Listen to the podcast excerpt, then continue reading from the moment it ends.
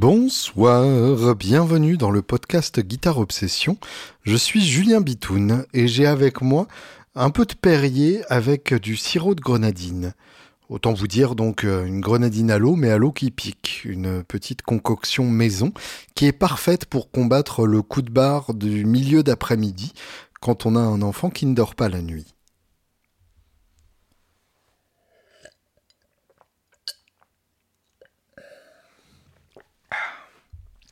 Pour être plus exact, on a un enfant qui ne dort pas du tout la nuit, qui a 4 mois, et un enfant qui a 2 ans et demi, qui se réveille euh, régulièrement, qui a décidé que depuis que l'autre était là, il était temps de recommencer à se réveiller la nuit. C'est un vrai plaisir. J'espère que tout va bien pour vous, autant que ça puisse aller en ces temps troublés. On espère qu'on va pouvoir reprendre espoir petit à petit, aller savoir euh, si 2021 sera effectivement l'année de la libération ou pas.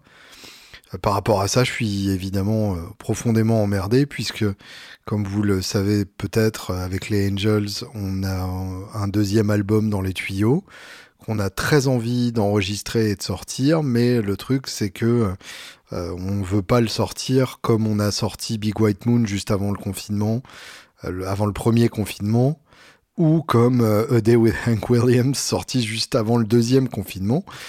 Autant vous dire qu'au niveau calendrier des sorties, j'ai pas forcément eu un, flair d'enfer, même si c'était évidemment impossible à prévoir.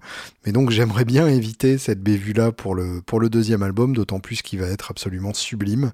on a déjà un, dessinateur euh, célèbre qui est en train de travailler sur le visuel. On a des chansons excellentes dans les tuyaux. Bref, euh, ce sera un, très très bel album et du coup, on voudrait pas le gâcher en le sortant au mauvais moment. Ça veut dire aussi qu'on va sûrement s'allier avec un, label pour demander des, subventions et, euh, et, se faire aider financièrement par le label en question. Et ça veut dire aussi évidemment que on va une fois de plus appeler votre aide financière à vous euh, via le, le Kiss Kiss Bank Bank. Et ça, je ne sais pas quand le lancer. Je ne sais pas euh, si les gens ont vraiment la, tête et le portefeuille à ça en ce moment, euh, mais en même temps, euh, bah, vu notre situation de musicien, on va pas pouvoir le faire avec nos, sous en rallongeant comme on fait d'habitude. Donc, euh, donc voilà, plein d'interrogations dans ma tête, c'est compliqué.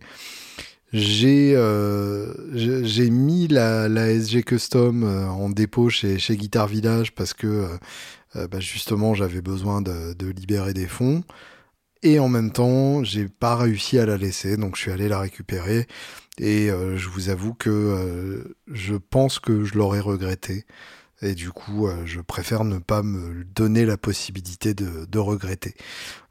quitte, à quitte à ce que mes enfants ne mangent pas pendant quelques semaines. Voici euh, l'épisode 150 de Guitare Obsession. Donc autant vous dire que euh, je suis assez ému d'en arriver là. Quand j'ai commencé le, podcast il y, a, il y, a, quelques années déjà, ça doit faire trois, trois ans, euh, je, je m'attendais pas du tout à ce que euh, je tienne aussi longtemps et à ce que 150 épisodes plus loin, je sois encore euh, excité à l'idée de vous parler à travers ce, micro et cet écran. Donc, euh, donc voilà, pour moi c'est une grosse une grosse réussite. Euh, évidemment, c'est pas le, podcast le plus écouté de France euh, ou du monde, mais c'est un podcast qui a sa place pour les pour les fans de guitare, dont on me parle régulièrement. Donc ça veut quand même dire qu'il y a des vrais gens qui l'écoutent. Et puis surtout qui, je pense, est quand même relativement sympa à écouter. En tout cas, j'essaye qu'il le soit et j'essaye euh, de, faire le meilleur boulot possible, euh, même en termes sonores là-dessus. J'espère que ça vous que ça continue de vous plaire. Euh, et d'ailleurs, si ça vous plaît, n'hésitez pas à donner des sous. Euh, Patreon.com slash guitarops, p-a-t-r-e-o-n.com slash g-u-i-t-a-r-e-o-b-s. Euh, si jamais l'idée de, de, donner tous les mois vous défrise un peu le poil, euh, n'hésitez pas. Mon PayPal est aussi à votre disposition. Contactez-moi par Facebook, par mail, par n'importe quelle technologie possible. De toute façon, je suis omniprésent et vous arriverez forcément à me retrouver et à me contacter. Et moi, j'ai réussi à contacter des gens dont je rêve depuis très longtemps. Je vous explique euh, avec un peu plus de contexte. Le 20 novembre est finalement sorti le premier album des Dirty Knobs. Alors ce nom vous dit peut-être quelque chose si vous êtes vraiment un auditeur euh, fidèle et, quasiment euh, picousé du podcast. Les Dirty Knobs, c'était jusque-là le side project de Mike Campbell, le guitariste de Tom Petty and the Heartbreakers, un homme que j'admire de, tout mon être, euh, que je trouve absolument euh, flamboyant, qui est, sans doute un de mes guitaristes préférés, si ce n'est mon guitariste préféré. Allez, à, gros ex avec Angus Young ou, Malcolm Young selon les semaines. Mais en tout cas, donc un des mecs dont j'aime le plus le jeu et le son au monde et le matos aussi d'ailleurs et donc qui jusque-là était le bras droit de Tom Petty, sauf que Tom Petty est mort fin 2017, et euh, du coup depuis, euh, Mike Campbell, euh, je l'avais vu avec les Dirty Knobs, qui était donc son groupe de bar, tous les ans au NAM, 2018 même, quelques mois, quelques semaines après la mort de son ami, il est quand même venu jouer pour nous, et c'était une très très grande soirée, que je vous ai raconté d'ailleurs dans un podcast à cette époque-là. Mais, euh, mais depuis, euh, bah, on ne savait pas trop ce que ça allait devenir. Il y a eu euh, un an et demi de tournée avec Fleetwood Mac, où il a remplacé Lindsey Buckingham avec un autre. D'ailleurs, il a fallu deux personnes pour remplacer Lindsey Buckingham, ce qui vous donne quand même une idée de, l'ampleur du talent du mec. Et, et ensuite, donc, il y a eu, bah, il y a eu cette nouvelle de la sortie d'un album. C'était en, en, février, je crois où euh, j'ai été contacté donc par euh, un attaché de presse euh, avec qui j'adore bosser, Yazid Manou, pour ne pas le citer et pour le remercier du fond du cœur, qui m'a dit donc bah ça y est, l'album des Dirty Knobs sorti. Je, vais essayer de retrouver la date originale parce que ça date quand même déjà vachement. Le 20 novembre, ça c'était la nouvelle date. Le groupe The Dirty Knobs. 13 chansons de rock aussi authentiques que brutales. Sorti le 20 mars, voilà, bah, c'était c'était à peu près dans les mêmes eaux que, Big White Moon, hein. c'est vous dire à quel point on était euh, aussi bon en calcul, sauf qu'eux ont eu la bonne idée de, de repousser leur, leur date de sortie. Et donc euh, là, le courrier en question date du 5 février. Donc en, février, j'ai appris que euh, il y aurait un album des Dirty Knobs euh, qu'il s'appellerait Reckless Abandon. Et quand on m'a envoyé les titres en question, bah, j'en ai reconnu certains que j'avais que j'avais déjà entendu en live, surtout sur les concerts récents, puisque c'est des titres qui ont quand même été composés assez récemment. Et euh, bah, c'est un album que j'ai beaucoup écouté et que je continue d'écouter beaucoup maintenant qu'il est sorti officiellement. Et, euh, que vraiment c'est un album qui me, qui me plaît énormément. Euh, en gros, donc, les Dirty Knobs, c'est Mike Campbell, avant tout, hein, évidemment, c'est son projet. c'est Jason Sinney à la guitare et au chant, donc ça on va en reparler. un mec qui a joué avec à peu près tout le monde, qui est un sideman de génie. Lance Morrison à la basse et Matt Love à la batterie, euh, qui est notamment connu pour avoir joué avec Alanis Morissette. Euh, donc que des que des sidemen et euh, en même temps qui sont pas du tout dans un rôle de sideman, là, en l'occurrence dans le dans le contexte des Dirty Knobs, où vraiment on sent que ça fonctionne comme un groupe. Il y a cette cette cohérence, il y a cette cette amitié visible et cette comment dire cette complicité évidente quand on les voit jouer les uns avec les autres sur scène, euh, ces sourires échangés, euh, cette manière de, partir en impro surprise où on sent bien que c'était pas du tout prévu mais que ça marche parfaitement. Et donc on retrouve tout ça sur, euh, l'album. Un album qui a été produit par George Dracoulias, qui est le bras droit de Rick Rubin à l'époque de American, de Deaf American et des American Recordings de Johnny Cash Donc un homme euh, qui a notamment produit euh, les Black Crows aussi à leur début, qui est derrière les meilleurs albums des Jayhawks, euh, qui est derrière le meilleur album de Tom Petty, Wildflowers, donc un, mec à qui j'ai tendance à, faire très facilement confiance, avec apparition de Ben Montench, le, le, claviériste de Tom Petty and the Heartbreakers, et de Chris Stapleton, un, un countryman mais qui est plutôt plutôt roots dans l'esprit. Donc, euh, donc autant vous dire que l'affiche me plaisait plutôt bien. Et la pochette, euh, pour le petit détail, est signée Klaus Vorman, qui est euh, l'homme qui a fait la pochette de Revolver des, Beatles en, en, 66. Donc ça, c'est quand même plutôt classe au niveau, au niveau clin d'œil, même si je trouve la pochette un peu ratée. mais, mais bon, il y a, y a quand même le pédigré célèbre, donc ça, ça pardonne pas mal de choses. Bref, c'est un album où il y a euh, pas mal de très bons titres. Euh, il oscille en permanence entre le côté rock de bar, euh, dans toute la noblesse que ça sous-entend, rock de bar à la ACDC, Rostatou, le, côté, le côté direct et, sans pitié comme ça, que Petty pouvait atteindre sur, sur ses meilleurs titres ou ses titres les plus, les plus rudes. Euh, un titre comme You Wreck Me, par exemple, on n'était pas loin, d'ailleurs signé euh, Mike Campbell, euh, ou un titre comme Running Down a Dream, qui était aussi une composition de Campbell. donc on a ce côté-là, on a un côté un peu plus psychédélique, un peu plus planant, avec un titre comme Annalie, ou, ou même carrément mélancolique, avec Irish Girl et un côté zeppelinien et, dramatique avec I Still Love You qui est mon, titre préféré de l'album sans aucun doute. Et puis euh, un jam boogie de 7 minutes. Enfin vraiment il y a, y a de quoi faire. Et puis évidemment il y a que des très très très beaux sons de gratte. Euh, et, encore c'est peu de le dire. Ce qui est génial c'est d'entendre à quel point euh, et Campbell jouent bien ensemble. Ils ont vraiment des sons qui se complètent à la perfection et euh, ça, donne envie euh, de, s'asseoir entre eux et, d'avoir un ampli dans, chaque oreille.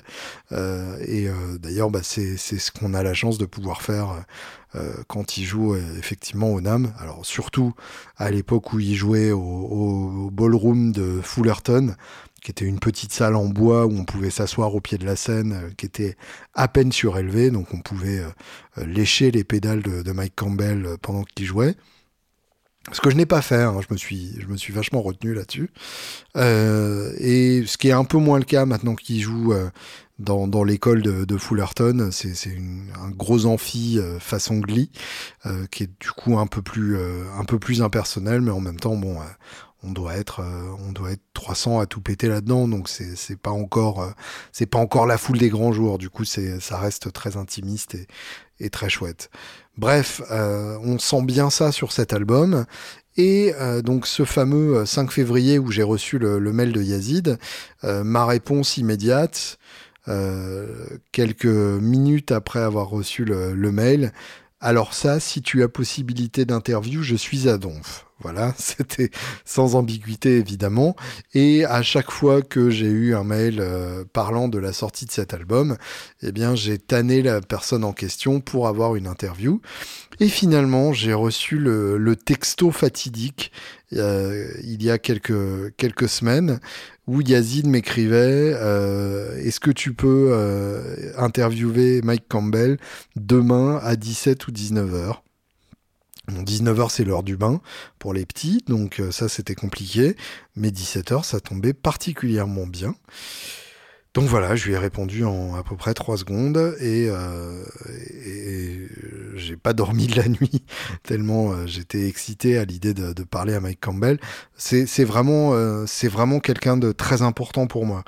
Mike Campbell, c'était c'était ma, ma, formation au bon goût guitaristique. C'est-à-dire que j'avais euh, j'avais 22 ans et euh, ou 23 et euh, je jouais avec mon, trio rock testostérone et j'étais j'étais évidemment très influencé par ACDC, par les Beatles, par tout ce que j'écoute encore à l'heure actuelle. Euh, mais j'avais pas encore bien exploré le côté Americana de la force. Et euh, bah, c'est Laurent de Guitar Village qui m'a fait écouter Tom Petty. Et je suis tombé en arrêt face à, face à Wildflowers. Et le jeu de Mike Campbell m'a définitivement transformé. C'est lui qui m'a fait comprendre euh, à, quel point la mélodie est importante. Euh, c'est lui qui m'a fait comprendre euh, qu'on pouvait prendre des risques, qu'on pouvait étendre le temps pour arriver à ses fins rythmiquement, qu'on pouvait jouer de la dissonance mais sans être Marc Ribot pour autant, que le son était un aspect extrêmement important d'une intervention de guitare autant de, leçons qui sont encore des, leçons que j'applique au quotidien dans ma vie de, musicien actuel. Donc quelqu'un qui vraiment m'a définitivement changé et qui m'a donné envie de, réfléchir sur mon jeu d'une manière complètement différente et qui ne m'a jamais déçu. À chaque fois que je l'ai vu sur scène, que ce soit avec les Dirty Knobs ou avec euh, Tom Petty and the Heartbreakers, que j'ai quand même eu la chance de voir quatre fois dans ma vie, euh, ce qui pour un Français euh, né en 1983 est quasiment inespéré puisque euh, les, les Heartbreakers ne sont passés que deux fois en France, je crois, euh, euh, depuis, depuis 1988 ou un truc comme ça. Donc, bah, il a fallu que je me déplace. Hein. je les ai vus deux fois dans le coin de New York et une fois à, Hyde Park à Londres. et une fois au Grand Rex, qui était le, le moins bon des quatre, mais qui était quand même un concert de Tom Petty, donc voilà, c'était quand même grandiose évidemment. Mais bref, euh, à chaque fois, été sur le cul. À chaque fois, il y a eu un moment de, grâce absolue où il a, euh, euh, servi d'antenne pour une inspiration divine qui, transcendait véritablement la, soirée à ce moment-là précis. Il y, a, toujours cette capacité de Mike Campbell à, choper quelque chose qui flotte dans l'air et à le matérialiser à travers les micros de sa guitare. Euh, c'est vraiment magique. Euh, et, donc c'est quelque chose qui m'a énormément inspiré et que j'ai toujours eu envie de, de, répliquer. Donc le simple fait de lui parler, pour moi, c'était quelque chose de complètement dingue. Surtout que j'ai beaucoup essayé de lui parler. À chaque sortie d'album euh, en lien avec, avec lui, j'ai essayé de, de l'avoir. J'ai tanné le management parce que j'avais trouvé leur numéro à chaque fois que j'allais à Los Angeles pour pouvoir l'interviewer. J'ai interviewé son guitar tech dans l'espoir qu'on se croise à un des concerts des Dirty Knobs et que finalement euh, j'arrive à enfin croiser euh, Campbell. J'avais même trouvé son adresse sur internet, euh, mais je n'y suis pas allé. J'ai calmé mes instincts de stalker. Et, et, donc finalement, tout vient à point à qui sait attendre. Euh, il a fallu 14 ans, mais j'ai fini par faire une interview de Mike Campbell. Euh, on a passé une petite demi-heure à parler euh, au téléphone. Les interviews au téléphone, c'est un enfer, j'ai horreur de ça. surtout quand c'est à l'étranger, puisqu'il y a, y, a bien, y a bien une seconde de décalage, le temps que la personne entende ce que vous êtes en train de lui dire. Du coup, c'est pas vraiment un dialogue. en tout cas, il y a, il y a un échange beaucoup moins spontané puisque le temps qu'on fasse une remarque qui interrompe ce que la personne est en train de dire, euh, du coup ça le coupe dans son élan parce qu'il était en train d'enchaîner sur la phrase suivante. C'est toujours un peu bizarre et un peu délicat, mais en même temps voilà pour pour Campbell j'étais évidemment prêt à, accepter cette contrainte là. C'est une interview d'ailleurs qui paraîtra dans, dans Guitar Part, euh, dans pas très longtemps je crois. Et puis euh, je, je, ferai forcément euh, je, la publierai forcément sur le podcast un peu plus tard euh, pour laisser la, primeur à, Guitar Part. Euh, d'ailleurs, dites-moi si ça vous intéresse. Est-ce que vous aimeriez un épisode où en gros je, diffuse les réponses de Campbell à mes questions et je les traduis après à vous avoir fait écouter le Campbell qui parle? Ou est-ce que vous préférez que je balance tout simplement l'interview en, anglais et vous vous débrouillez avec ça? Euh, faites-moi, faites-moi savoir euh, ce qu'il en est. En tout cas, euh, ce serait, ce serait à mon avis intéressant à écouter, même pour un non-fan absolu comme je suis, puisque Campbell est, quelqu'un qui a énormément réfléchi à son son de guitare, qui a énormément d'expérience du matos. Donc pour les geeks, même non-fans des Heartbreakers, il y a vraiment de quoi bouffer. Il nous parle de, sa burst, puisque y a, il y a une dizaine d'années, ouais, je crois que c'est ça, une dizaine d'années, peut-être même un peu moins, il a investi dans, dans, une, Les Paul de 59, une fameuse Burst. Il a eu, une collection de de, plusieurs centaines de guitares, mais il n'avait jamais eu de burst. Et donc il a finalement craqué, et c'est ce qui a donné l'album Mojo, un album de blues de, Tom Petty and the Heartbreakers, sur lequel effectivement euh, il sonne comme Jimmy Page, euh, en, mieux que Jimmy Page. Euh, évidemment, je vais énerver beaucoup de monde en disant ça, mais c'est un peu exprès. Mais bref, on, a, on a parlé matos, on a parlé de son système d'amplification à deux amplis, on a parlé de comment il fait pour faire sonner une Jaguar, alors que moi j'ai toujours eu du mal à, sonner autrement que comme une poêle à frire avec une Jaguar. Bref, il a plein de secrets, plein de, petites astuces. Puis on a évidemment parlé de l'enregistrement de Reckless Abandon. Il m'a expliqué qu'ils sont vraiment enregistrés live, euh, y compris le chant et les solos. Euh, donc ça m'a fait plaisir parce que je, pensais être le, dernier à, vouloir faire comme ça et en fait euh, lui est convaincu qu'il y a un vrai mérite à, procéder comme ça, au point que ça m'a fait réfléchir d'ailleurs, puisque j'avais prévu pour le prochain Angels faire le chant et les solos de manière séparée pour avoir des sons un peu plus différents. Je sais pas encore, je suis pas encore fixé sur cette, sur cette délicate question. L'important étant que le, résultat sonne de toute façon. Euh, la méthode n'a que peu d'importance si le, si le résultat est bon, c'est toujours le, principe. Mais en tout cas, donc vraiment, euh, vraiment passionnant. Et puis, euh, le, gros bonus, c'est que quelques jours plus tard, Yazid est revenu vers moi puisque j'avais demandé à tout hasard s'il y avait possibilité aussi d'interviewer Jason Siney puisque bah, j'avais gagné avec Campbell, donc je me suis dit, euh, quitte à être gourmand, euh, autant, euh, autant bouffer tout, le, tout le buffet. Et, et du coup, bah, effectivement, j'ai eu Jason Cine quelques, quelques jours après. Alors, Cine, pour le coup, c'est un, sideman donc, qui a joué avec, avec Ivan Neville, qui a joué avec Neil Diamond, euh, qui a joué avec Keith Richards, euh, enfin avec plein plein de monde, avec euh, avec Waddy Watchell, en, gros énormément de, stars et et de moins stars et, à chaque fois dans, dans le monde rock un peu roots mais toujours assez poli. Et ça fait 20 ans qu'il que est le, le, pote de Mike Campbell et qui joue avec lui dans les Dirty Knobs. En gros, c'est vraiment, euh, c'est vraiment l'homme euh, qui a donné à, Campbell envie de monter ce groupe, euh, qui, qui, lui a donné envie de se pencher sur un groupe de, de, garage pour faire la tournée des bars. histoire de, sortir un peu de l'énorme machine que représentent les Heartbreakers.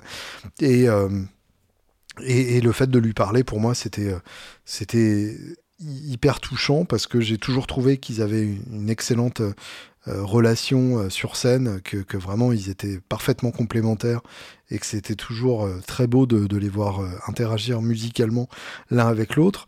Et donc, je me suis rendu compte au fur et à mesure de cette interview qu'en fait, il était aussi fan que moi de Mike Campbell. Donc déjà, ça m'a fait très plaisir parce que j'ai toujours un peu l'impression d'être inconnu là-dessus. mais lui, effectivement, comprend le génie de, Campbell et euh, a, toujours été euh, impressionné par, son jeu et par sa présence. Euh, et du coup, ça faisait, ça faisait vraiment plaisir. et notre conversation était très très bonne. Et au bout d'une demi-heure, du coup, c'était l'heure du bain pour les petits. Du coup, bah, je lui ai dit, écoute Jason, ça me passionne de parler avec toi. Est-ce que ça te dérangerait qu'on se rappelle dans une heure, euh, le temps que je couche mes petits? Euh, et, il m'a dit, bah voilà, tu me rappelles euh, à ce numéro-là, moi, il faut que je fasse un test Covid et que je me fasse couper les cheveux. Et, et après, on se parle. Et effectivement, je l'ai rappelé après et on a renquillé pour une bonne heure de, discussion. Donc en tout, on a parlé une heure et demie. là encore de burst d'ailleurs, puisque lui a, a, chopé sa deuxième pas deux euh, dans la même collection, c'est-à-dire qu'il en a revendu une pour en racheter une, il a revendu une 60 pour acheter une 59. Euh, c'est un féru de, de, toutes sortes de grattes, autant modernes qu'anciennes, que player, que, que collectionnables. Euh, bref, c'est un mec passionnant et qui a évidemment un point de vue passionnant sur Mike Campbell puisque il le connaît très bien, il est fan et en même temps il joue avec lui Donc c'est une rare opportunité d'avoir un aperçu de ce qui se passe vraiment dans la tête de, Mike Campbell et dans les doigts de Mike Campbell et dans les amplis de Mike Campbell. Donc, euh, donc ça, je pense que c'est une interview qui est vraiment passionnante aussi. Donc là encore, dites-moi si, euh, vous voulez que je fasse une traduction. Euh, une heure et demie, ce sera très très long à, traduire. Mais pour vous, je suis prêt à le faire. Ce sera peut-être fait dans six mois, mais, mais si ça vous intéresse, ce sera fait. En tout cas, faites-moi savoir. Sinon, je, balancerai ça tel quel en anglais et, vous pourrez vous moquer de, de, de mes balbutiements de, de garçons émus pour, pour les questions. Mais voilà, j'ai passé un super moment euh, à parler à, ces deux personnes qui ont eu euh, toutes les deux une importance énorme dans, ma vie de, musicien. Euh, et, c'est vraiment, c'est vraiment des moments que, que j'oublierai pas. Merci à vous deux, merci à Yazid. Et maintenant, écoutons un peu les Dirty Knobs, justement.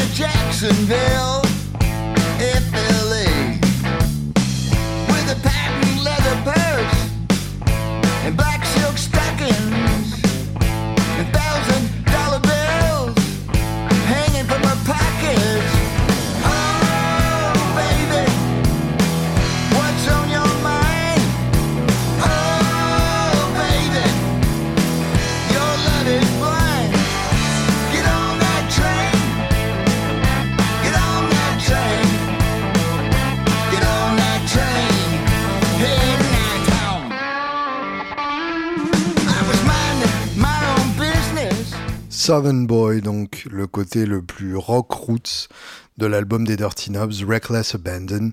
Je vous mettrai I Still Love You, ma petite préférée à la fin euh, de l'épisode. Faites particulièrement attention au solo de I Still Love You. Euh, là, c'est vraiment la burst dans toute sa splendeur.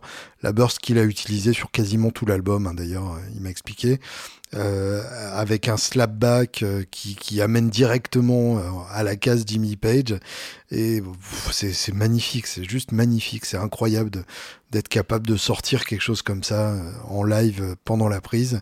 Mais voilà, Mike Campbell est incroyable, c'est une nouvelle pour personne. Si peut-être pour plein de gens, mais pas pour moi en tout cas. Et c'était vraiment un très très grand moment, cette, cette possibilité de, de lui parler. Je voulais euh, répondre à certaines questions de, lecteurs.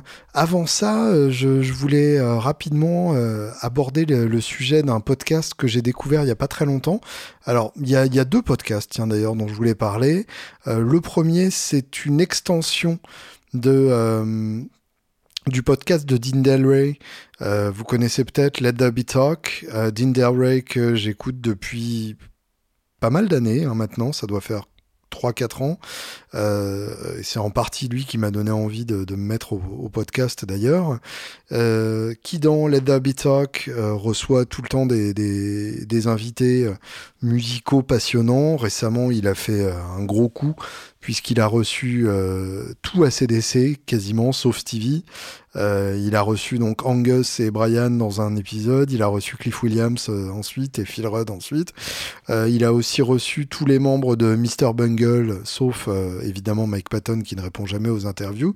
Mr. Bungle d'ailleurs, entre parenthèses, fabuleux groupe, euh, le premier groupe de Mike Patton avant Face No More, euh, qui est devenu son, side project pendant Face No More, évidemment, vu l'ampleur que Face No More a pu prendre, et qui s'est reformé il y a pas longtemps avec l'addition de deux musiciens fabuleux, Dave Lombardo, batteur de Slayer notamment, et euh, Scott Yann, guitariste d'Anthrax, pour sortir un album euh, qui, euh, qui est en fait un réenregistrement de leur démo des années 80, The Raging Wrath of the Easter Bunny Demo, donc la la, colère rageuse du, lapin de Pâques.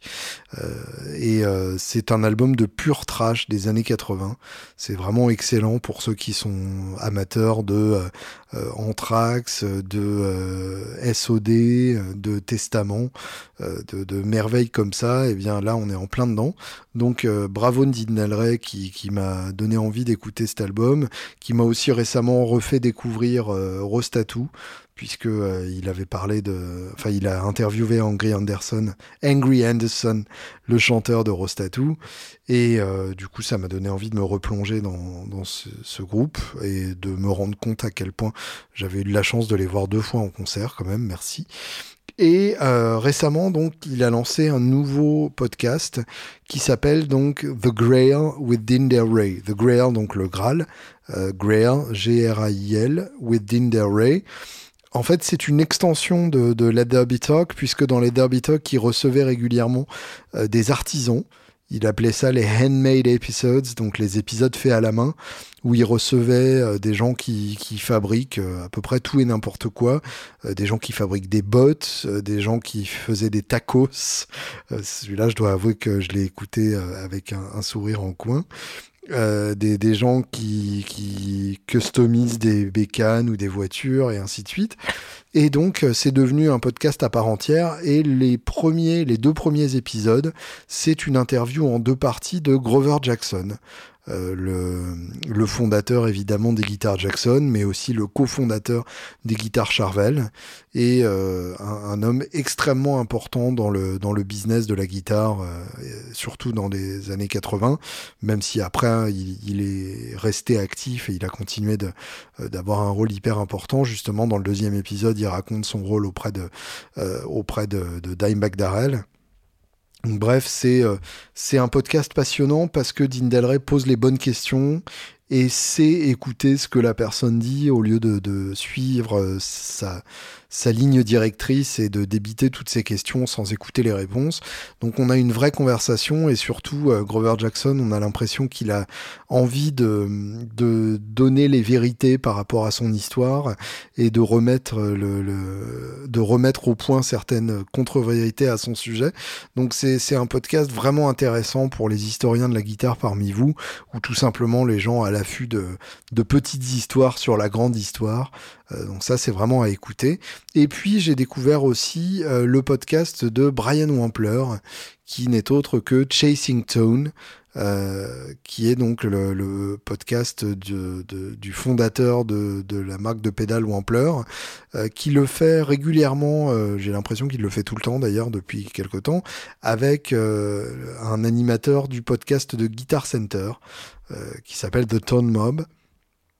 Et donc Brian et son copain euh, se posent des questions et discutent ensemble, comme je peux le faire dans ce podcast avec Gaël, notamment quand il vient. Euh, euh, et il y a deux questions qui m'ont particulièrement interpellé parmi, parmi celles qui se posaient, notamment une question sur l'intérêt d'une âme. qui a particulièrement appelé mes oreilles puisque je me suis déjà demandé ça avant ça. Euh, je m'étais déjà posé la question par moi-même. Et euh, effectivement, quelle est la raison d'être d'une âme à l'heure actuelle? Euh, Est-ce que est-ce qu'il est encore nécessaire de réunir tous les acteurs du music business côté instrument au même endroit alors que on pourrait parler pendant toute l'année de façon un peu plus tenue alors que on n'est plus à une époque où euh, on ne pouvait pas se voir sur FaceTime, se parler sur Skype et ainsi de suite. Euh, est-ce qu'il y a encore un intérêt à, prendre euh, plusieurs, plusieurs semaines d'un emploi du temps qui est toujours très, très chargé pour ça? Puisque le NAM ça dure 4 jours, mais c'est de la préparation avant, c'est de la fatigue après, donc c'est c'est des semaines qui, qui, ne, euh, qui ne seront pas consacrées à développer votre business. Euh, en plus de ça, il y a, y a, cette ambiguïté d'une âme à être à la fois euh, ouvert aux pros seulement, mais en même temps on voit très clairement qu'il y a aussi plein d'amateurs qui viennent s'éclater, se faire dédicacer les seins et essayer des guitares. C'est moi dans les deux cas d'ailleurs. Euh, mais euh, mais est-ce que c'est vraiment la vocation de ce, de ce salon et est-ce que il n'y a pas cette, euh, cette tentative de, de, trop embrasser et du coup ce résultat qui l'étreint mal, ce, ce, côté vouloir plaire à la fois aux pros et aux amateurs éclairés qui connaissent suffisamment de gens pour pouvoir se balader quand même là-bas. Donc, euh, donc effectivement, euh, eux postulent que ça n'a pas d'intérêt et qu'il vaudrait mieux un, salon sur le modèle euh, dit, du Amp Show, par exemple, je crois que c'est comme ça que ça s'appelle, qui a lieu dans un hôtel où chaque chambre d'hôtel est réservée à un constructeur d'ampli et qu'on passe de chambre en chambre comme ça comme, dans une bonne vieille partouze, et, euh, et que effectivement là pour le coup c'est assumé que c'est pour les, particuliers qui ont envie euh, de, s'offrir un super ampli, euh, mais qui n'ont pas l'occasion de tous les tester dans leur guitar center du coin. Mais, mais je pense pas que ça, ça remplacerait le NAM pour le coup, euh, je, pense que les deux sont complémentaires et, pas euh, mutuellement exclusifs. Euh, à mon avis, le NAM bénéficierait peut-être d'un peu moins de, bling et de recentrer peut-être autour du music business strictement et de la possibilité de se rencontrer entre constructeurs et entre pros travaillant dans ce milieu-là et euh, d'un autre côté proposer un vrai salon où les gens peuvent essayer le matos, ce qui est un peu d'ailleurs ce que, Sweetwater a, pris l'opportunité, enfin a pris l'initiative de faire. Euh, Sweetwater, qui est le gros magasin euh, américain, le plus gros magasin de, de vente en ligne aux États-Unis, qui a donc un campus entier à son nom et où ils organisent euh, une fois par an les, les Sweetwater Days, je crois, sur un week-end, où en gros ils font appel à, toutes les marques qui vendent dans les magasins, de façon à ce que les gens aient l'occasion de tester du matos dans des quantités autrement euh, impossibles à atteindre. Donc euh, ça, effectivement, ce genre de salon, c'est vrai que ce serait chouette en France. Euh, il y aurait un vrai truc à monter. Par contre, de là à taper sur le NAM et à remettre à ce point en question euh, l'intérêt du, du, salon, franchement, je suis pas super d'accord. Euh, surtout, en fait, je, je, me contredis d'ailleurs puisque je disais qu'il faudrait quelque chose de moins glamour. Mais quand on y réfléchit un peu, et ce que je fais en, temps réel face à vous, euh, c'est que en fait, le côté glamour fait l'intérêt d'une âme et fait que du coup euh, on retrouve nos, nos, partenaires de business une ambiance euh, différente et avec des prédispositions très différentes. C'est-à-dire que euh, évidemment il est plus facile et plus tentant de commander plein de grattes, plein de pédales et plein d'amplis après les avoir vus entre les mains de au hasard Mike Campbell au Fullerton Ballroom euh, plutôt que euh, suite à un envoi d'une liste de prix euh, sous un tableur Excel et euh, le représentant vous appelle ensuite en vous demandant combien vous voulez de, de guitare. Donc effectivement, ce côté, euh, ce côté paillette euh, du NAM, c'est euh, ce qui fait l'intérêt du business à côté, et c'est ce qui fait que des gens comme moi se déplacent au NAM, parce que finalement, s'il n'y avait pas ce côté paillette, dans l'absolu, les nouveautés sont relayées de toute façon par, par communiqué de presse, donc ça veut dire qu'on sait déjà ce qui va sortir, ou on sait déjà ce qui sort du moment qu'on est sur les mailing lists, et, euh, et c'est suffisamment couvert par euh, des, des, médias comme Audiofanzine par exemple, euh, qui relaient à peu près 2 ou 300 news par euh, jour de, de NAM, euh, pour qu'on soit au courant de tout ce qui se passe si on veut l'être. Donc le, le, gros intérêt du NAM, c'est plutôt que euh, on va passer des super soirées, que du coup on va créer des liens avec, avec d'autres acteurs du business, et que ça préparera des, des collaborations éventuelles. C'est en tout cas comme ça que je le ressens. Autre sujet euh, sur lequel euh, Brian Wampler et, son jeune ami euh, dissertent gaiement, c'est les pédales en édition limitée. En fait, c'est euh, suite à, à, une opération de la part de Reverb.com, le site de vente en ligne bien connu. Euh, en fait, Reverb lance un film qui s'appelle Pedal the Movie, qui était censé sortir cet été, mais suite au Covid, la sortie est, est repoussée à cet hiver, je crois, euh, je crois bientôt d'ailleurs, décembre 2020 il me semble. En tout cas, donc un, film euh, de, de, deux heures ou d'une heure et demie, enfin format film, sur la, communauté de, la pédale boutique et euh, de ce que ça veut dire que, que de fabriquer des pédales en 2020, etc. Donc c'est a priori un film assez prometteur. En tout cas, euh, il est évident que je le regarderai avec attention et peut-être même que je vous en parlerai après si, si ça mérite. Et euh, donc en parallèle de ce, de ce film, ou en tout cas pour accompagner la sortie imminente de ce film, Reverb a fait collaborer des marques de pédales euh, entre elles pour sortir des éditions limitées.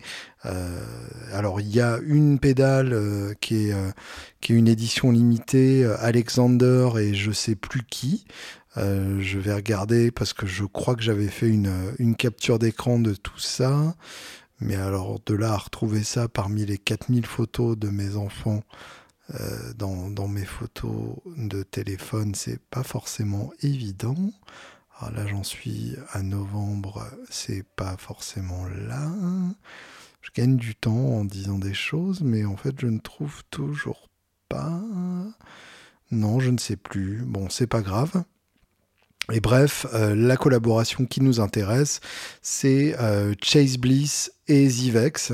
Chase Bliss, vous connaissez sûrement, c'est euh, ces pédales avec plein de boutons partout, format euh, MXR standard, mais avec deux foot switch, plein de boutons et puis surtout plein de petits switches sur le côté qui permettent d'avoir des, milliers de configurations possibles.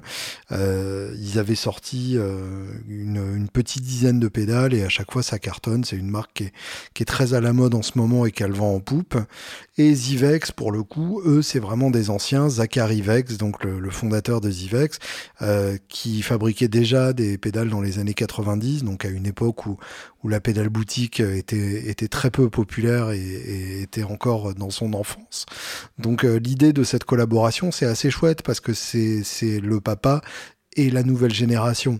C'est euh, le grand classique de Zivex, donc la Fuzz Factory qui est vraiment euh, une pédale emblématique de, ce mouvement boutique, d'autant plus emblématique que c'est une face modifiée, c'est-à-dire que c'est un circuit euh, qui n'a pas inventé, c'est un circuit qui est, assez simple et, qui date de l'enfance de l'effet, de dans l'enfance de la pédale d'effet, mais euh, revu à la sauce Zivex où en gros tous les paramètres sont, modifiables euh, à travers les, cinq boutons de la Fuzz Factory, ce qui a donné du coup euh, un nouveau type de fuzz, la fuzz gaieté, euh, qui a ensuite inspiré plein d'autres fabricants. Alors il y avait déjà des fuzz gaieté avant ça, mais c'est vraiment la, la, Fuzz Factory qui a mis ce, style d'effet à la mode. Et donc, ensemble, ils ont fait la Bliss Factory, qui est une Fuzz Factory, mais au format Chase Bliss.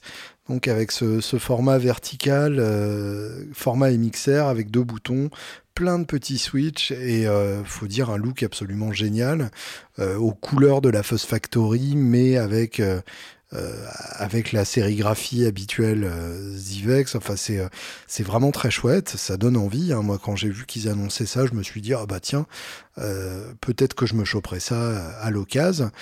Et euh, en fait, donc c'était une édition limitée à 1000 exemplaires, ce qui, quand même, en termes d'édition limitée, c'est pas si limité que ça. Euh, 1000 exemplaires, euh, c'est quand même déjà des bonnes ventes pour une pédale boutique. Euh, c'est voilà, quand même relativement limité. Euh, et et elles sont toutes parties en une heure. Et, et évidemment, à l'heure actuelle, et je l'ai déjà vu à, plusieurs reprises dans mon feed Reverb, euh, les premières personnes qui les ont reçues les revendent immédiatement. Alors j'imagine qu'il y en a qui les ont gardés quand même, mais euh, là en tout cas dans, dans, mon feed Reverb, il y a en permanence la Chase Bliss à partir de 700 euros, donc carrément grand délire pour juste une pédale d'effet, quoi. Euh, et là, par exemple, ce matin, j'ai vu un mec qui en avait carrément vendu 4. Il y en a deux qui se sont vendus, qui étaient mis en vente à 1200 dollars. Et euh, il y en a encore deux en vente à 850. Donc c'est voilà, c'est assez gênant quand même euh, cet état d'esprit de de, de, sauter sur des pédales en édition limitée juste pour les revendre. C'est un peu le même principe que les scalpers euh, dans les concerts qui achètent tous les billets et qui du coup empêchent les vrais fans d'en avoir et les obligent à, à les acheter au double du prix devant la salle de concert le soir même. Donc en termes d'état d'esprit, c'est un peu merdique. Euh, Est-ce que c'était à prévoir de la part des, des, constructeurs et de la part de Reverb? Euh, ça, c'est évidemment à relativiser parce qu'on ne peut jamais complètement prévoir le, succès d'un produit. Honnêtement, euh, quand on a vu, le, la pédale elle-même, je, me doutais bien que ce serait un, carton. Et euh, je me doutais bien que ça partirait vite. Après, à cette vitesse-là, j'aurais jamais pensé. Euh, et donc le propos de, de, Brian Wampler et de son ami du podcast, c'est que euh, donc évidemment ils se sont fait allumer, euh, enfin les euh, Chase Bliss et Zivex se sont fait allumer pour avoir euh, fait une édition limitée pour en gros créer de la rareté pour pour créer des ventes. Euh, et leur argument, c'était, euh, bah oui, mais euh, ils doivent juste être dégoûtés parce que ça veut dire qu'ils auraient pu en vendre plus et du coup, ils limitent leur vente à 1000 exemplaires. En fait, c'est très con comme, comme réflexion puisque c'est complètement ignorer l'effet de l'édition limitée sur les ventes. en vérité, s'ils en avaient fait en édition non limitée, ils en auraient probablement vendu soit autant, soit carrément moins. Euh, tout simplement parce que, on le sait très bien, hein, c'est un ressort profondément humain, mais à partir du moment où on vous dit ah bah ça si tu le veux, euh, va falloir aller très vite parce qu'après il y en aura plus, évidemment on le veut d'autant plus et ça crée même parfois l'envie alors que euh, on n'avait pas forcément envie à l'origine. Et à plus forte raison, quand on rentre dans une logique de, de scalper et de revendeur, bah là on se dit carrément voilà le filon, je vais en prendre quatre et puis au pire de toute façon il y en aura jamais assez pour que, euh, pour que la côte descende sur le marché. Donc je, je, récupérerai forcément mon, mon, investissement et il y a de grandes chances pour que je fasse même un profit correct. Donc euh, ça paraît quand même assez prévisible cette, cette attitude-là. Et, euh, et, c'est vrai que c'est quand même assez, euh, euh, assez dégueulasse, je dois avouer. Et puis c'est dommage parce que pour le coup c'est une pédale vraiment chouette. Pour le coup, les, les, éditions limitées en termes visuels, ça me gêne beaucoup moins que qu'une marque sorte une pédale bleue d'habitude en rouge ou d'habitude en surf green, etc. Euh, ça me paraît plutôt chouette même parce que c'est l'occasion d'avoir la même, mais euh, pas la même que, que le voisin. Euh, c'est l'occasion de passer le pas euh, parce que on se dit qu'elle est mieux comme ça et que bah de toute façon on voulait l'acheter donc autant l'avoir dans l'édition limitée. Donc ça, ça me choque pas du tout. Au contraire, je trouve ça plutôt rigolo. Mais euh, faire un, faire d'un design à part entière une édition limitée, je trouve ça un peu dommage parce que c'est privé ceux qui en auraient voulu de la possibilité de se réveiller à temps. Euh, notamment avait fait ça avec la, la Supalide et finalement c'est devenu une, une pédale à part entière de leur catalogue et je ne peux que les féliciter pour cette initiative. Euh, mais par exemple, ce serait pas mal qu'ils fassent une série de la Fuzz Face Trussard qui est juste magnifique. Bref. C'est euh, juste mes fantasmes personnels. En tout cas, donc voilà, le, podcast euh, Vampleur, les bonnes questions sont posées, les bonnes réponses sont pas forcément apportées, euh, mais c'est sympa à, écouter, même si effectivement c'est pas le podcast indispensable pour les, fans de gratte que vous êtes. Pour terminer, donc, une question d'auditeur. Thomas qui me demande où trouves-tu les infos, anecdotes, etc. sur les groupes, les musiciens, les enregistrements, les marques?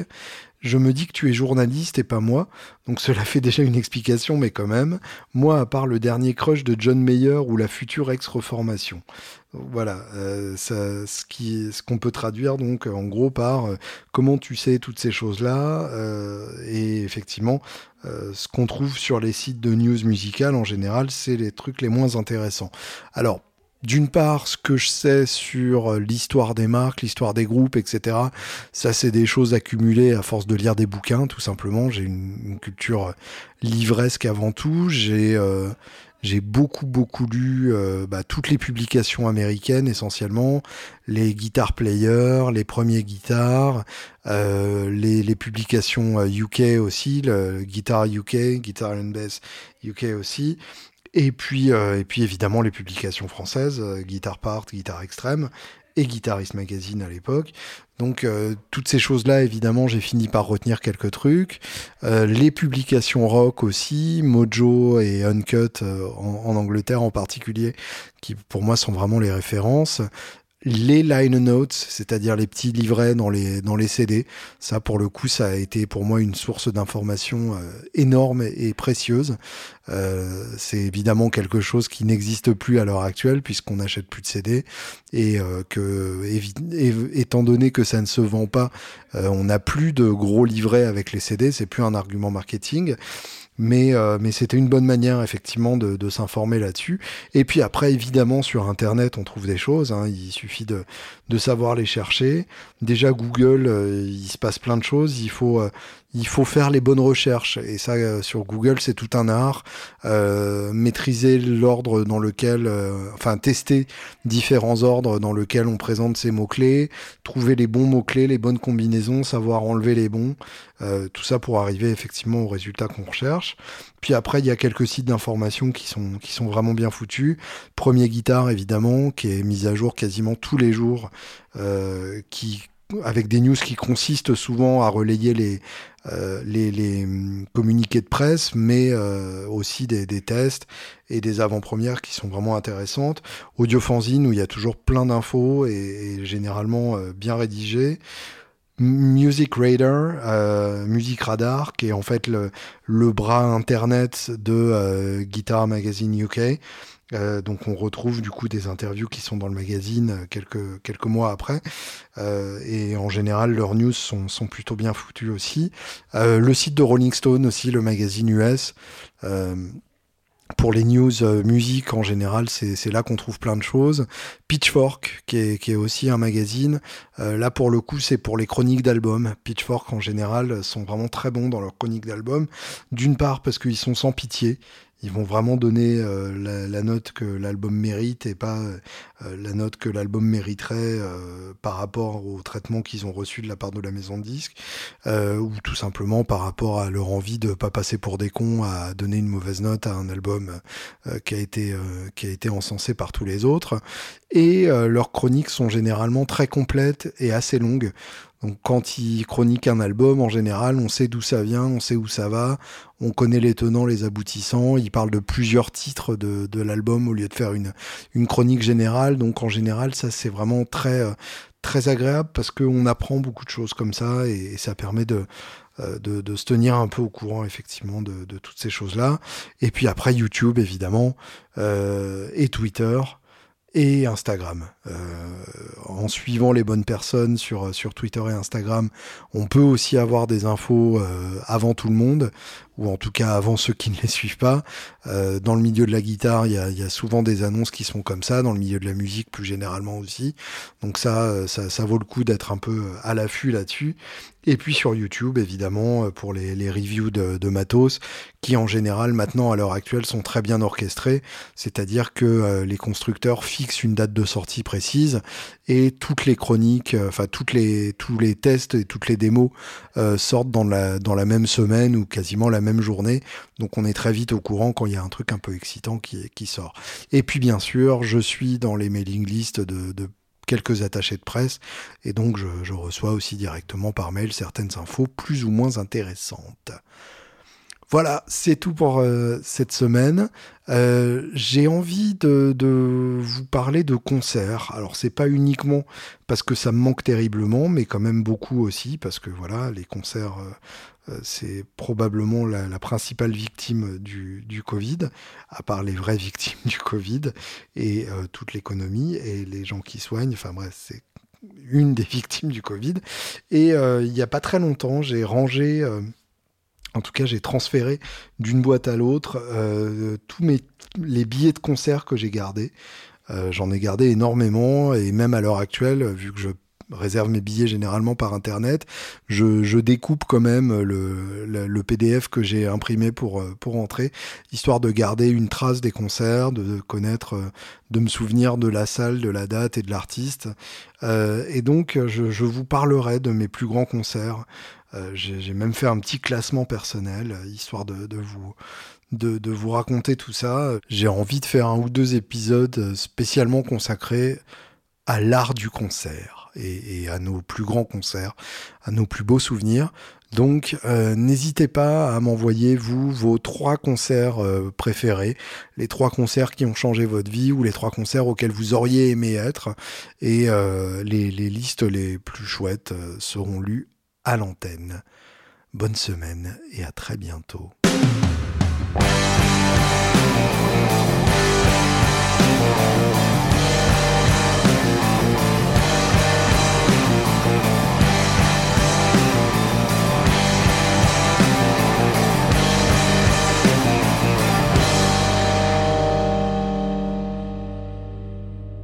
Say it's too late.